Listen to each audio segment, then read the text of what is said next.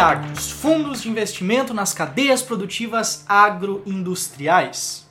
Bom, esse é um dos novos tipos de ativos, de classe de ativos que surgiram aqui no Brasil na segunda metade do ano de 2021. Mas afinal, o que é esse ativo? Será que eles valem a pena? Será que o racional por trás deles é válido? No que, que eles investem? Será que é uma boa comprar agora? Bom, é isso que eu espero conseguir te responder nesse vídeo aqui que a gente preparou. Então, antes da gente começar, já aproveita, deixa teu comentário aqui embaixo. Você tem interesse em investir em agro? Tem interesse em investir no agronegócio? Você acha que vale a pena? Comenta aqui enquanto toca a vinheta aqui do canal do Clube do Valor. Vamos lá!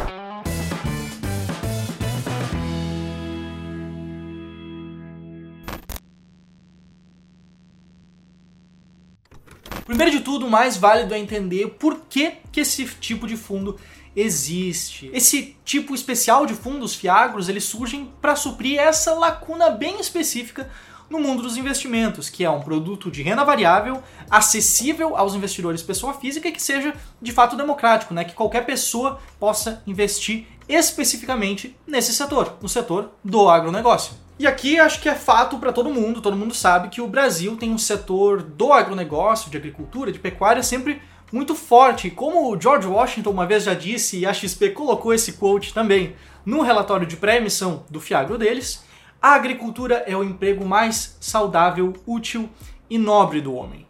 O agronegócio, junto da atividade de mineração, da atividade de pesca, eles formam ali o que a gente chama na economia de setor primário. E esse setor primário é bem relevante para a economia porque sem eles a humanidade não anda, ela não progride. E sim, a gente sabe que existem extensos debates em cima do setor primário, em especial por causa da causa ambiental, né? Acho que isso não, não é mistério para ninguém. E pegando, por exemplo, o exemplo do uso de água aqui no país, o uso desse recurso, a maior parte da água que é utilizada aqui no Brasil hoje é usada no agronegócio. De acordo com esse gráfico de pizza aqui, que eu tirei do site do Senado Federal, um artigo ali de 2018, a gente consegue ver que mais de 80% de toda a água consumida aqui no país é utilizada por atividades rurais. Mas, de novo, sem o agronegócio, sem plantio, sem a agropecuária, não existe produção de alimentos. Então não é uma coisa que a gente consegue fugir muito. E além disso, por mais que exista esse debate ambiental em cima, é um setor que vem se tornando cada vez mais relevante, sempre relevante e cada vez mais produtivo também. Se liga nesses gráficos aqui que eu retirei do relatório de pré-emissão de um Fiagro da XP.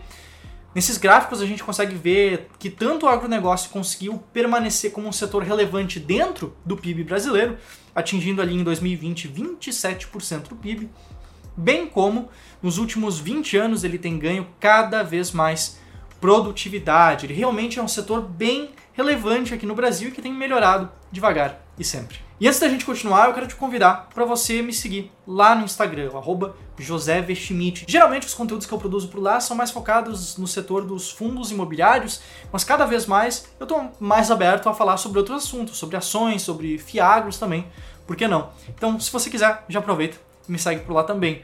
Mas enquanto isso, eu preciso te dizer que, ok, os fiagros eles são ativos, eles investem em um setor bastante relevante da economia. Mas como que você pode investir neles? Quais que são as modalidades disponíveis? Quais que a gente tem listados hoje? Bom, hoje a gente tem alguns tipos diferentes de fiagros aqui no Brasil. E quando a ideia de ter um ativo desse setor, do setor do agronegócio surgiu, os órgãos reguladores aqui do país, eles buscaram entender qual seria a melhor forma, qual seria a forma ideal de listar esses ativos por aqui. Até que eles chegaram à conclusão de que hoje nós temos três possibilidades diferentes para os fiagros. Eles podem ser listados utilizando as regras de um FDIC, que é um fundo de investimento em direitos creditórios, que eles investem em um tipo muito específico de dívida, utilizando a instrução CVM 356. Eles podem seguir as regras dos fundos imobiliários aqui no país, os FIIs, utilizando a instrução CVM 472, ou eles podem seguir as regras de um FIP, um fundo de investimento em participações, utilizando a instrução 578, mas em resumo, para não complicar muito, eles são formas diferentes de ofertar produtos mais ou menos na mesma linha. Só que o que mais nos interessa aqui, na verdade, são os que são listados sob a forma de fundos imobiliários, dados que são fiagros listados em bolsa e que qualquer pessoa, qualquer investidor, pessoa física, pode ali negociar, pode comprar cotas e aproveitar o acesso a esse tipo de investimento. E além disso, assim como os fundos imobiliários, eles também são ativos que também buscam distribuir rendimentos que são isentos de imposto de renda para o investidor pessoa física e distribuem esses rendimentos ali com bastante frequência. Por que, que eles são isentos? Porque o setor imobiliário, assim como o setor do agronegócio, é um setor que é do interesse de desenvolvimento ali por parte do governo. O governo está interessado nesse tipo de investimento, nesse tipo de desenvolvimento e por isso ele dá essas vantagens ali para esse setor. E no caso, atualmente, na data em que eu gravo esse vídeo, nós temos já alguns fiagros listados e eu vou falar um pouquinho mais sobre ele logo mais. Mas antes disso, eu preciso te dizer que esses fiagros, assim como os fundos imobiliários, também podem investir em várias coisas diferentes, mas todas essas coisas dentro do mundo do agronegócio. Vamos lá, eles podem investir diretamente em imóveis rurais, ao invés de ser um FII de tijolo, seria um fiagro de terras, por exemplo. Eles podem investir também em participações de empresas do setor do agronegócio, eles podem investir em títulos de renda fixa atrelados ao agronegócio, no caso as LCAs, as CRAs ou mesmo as CRIs de imóveis rurais. Eles também, é claro, podem investir também em outros fiagros. Algo que provavelmente vai existir no futuro são, por exemplo, os fundos de fundos exclusivamente no setor dos fiagros, exclusivamente com fiagros. Mas falando um pouco mais sobre os fiagros que a gente tem listado hoje. Vamos lá. O primeiro deles que eu quero mostrar aqui é o RZAG 11, o Fundo de Investimento nas Cadeias Produtivas Agroindustriais RISA Agro Fiagro Imobiliário. Ele é um fiagro do tipo de papel e o objetivo dele é investir em títulos de renda fixa do mercado do agronegócio, no caso a CRAs, Certificados de Recebíveis do Agronegócio. E para esse objetivo dele, ele cobra uma taxa de administração de 1,15% ao ano e uma taxa de performance de 10% de tudo que superar um benchmark ali, que é de 100% do CDI. O preço da cota atual desse fundo está por volta de 10 reais e o último rendimento que ele anunciou foi um rendimento de 7 centavos. Considerando que você tenha comprado ali a 10 reais, isso daria um dividend yield de mais ou menos 0,7% ao mês, o que está bastante em linha, inclusive, com os rendimentos atuais de fundos imobiliários, mas que fique super claro, super transparente aqui. Esse fundo ele começou a ser negociado em outubro de 2021. A gente tem pouquíssimos dados sobre ele. Inclusive, esse é um ponto que eu vou comentar mais à frente. Mas vamos lá. Passando para outro fiagro que a gente já tem listado aqui, a gente tem o XPCA11, o XP Crédito Agrícola, Fundo de Investimento nas Cadeias Produtivas Agroindustriais Imobiliário Fiagro Imobiliário, conforme o nome que consta no relatório do próprio fundo. Ele também é um fiagro de papel, também investe em CRAs e para isso ele cobra 1% ao ano de taxa de administração e 10% de tudo que superar o benchmark 100% do CDI, como ali uma taxa de performance. O preço da cota dele também está por volta de 10 reais, mas o último rendimento que ele anunciou foi de apenas 5 centavos por cota. E assim como o RZAG 11, o XPCA 11 também é um fundo extremamente recente. Surgiu ali da metade para o final do mês de novembro. E o último fundo específico que eu vou falar aqui é o JGPX11, JGP Crédito Fiagro Imobiliário, que também é um fiagro de papel, também tem o objetivo de investir em CRAs, tem uma taxa de administração e gestão de 1,18% ao ano e uma taxa de performance de 20% de tudo que superar o benchmark de CDI mais 2% ao ano, que é um benchmark um pouco diferente do que simplesmente 100% do CDI.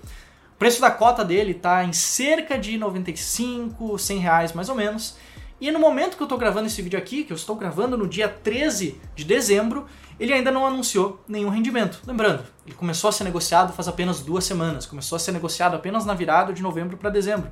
E o fundo ele é super recente.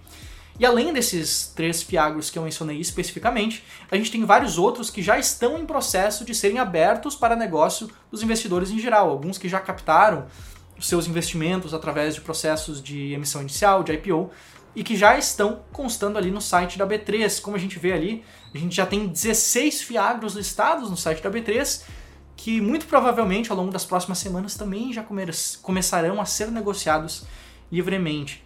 Mas agora respondendo à pergunta mais fatídica desse vídeo: será que vale a pena investir neles? E aqui a gente precisa fazer algumas considerações, em especial nesse momento inicial desses fundos. Bom, dados os três fiagros que nós temos de fato Atualmente, a gente vê o seguinte: assim como nos fundos imobiliários, que a gente tem os fundos de tijolo que investem diretamente nos imóveis específicos, e a gente tem também os fundos de papel que investem em títulos de renda fixa atrelados ao mercado imobiliário, atualmente do que a gente tem são apenas fiagros de papel, no caso que investem ali nas CRAs, nos certificados de recebíveis do agronegócio. E esses fiagros, assim como os FIIs, investem majoritariamente apenas nesses títulos de renda fixa, montando ali, é claro, uma carteira diversificada de modo a mitigar qualquer tipo de risco de crédito que poderia ter individualmente em cada CRA diferente. Eu, pessoalmente, gostaria de ver também alguns fiagros de terras que investem diretamente em ativos, em participações ali